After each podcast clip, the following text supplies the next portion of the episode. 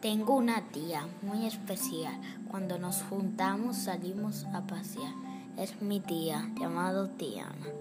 Y estoy fresco con una lechuga.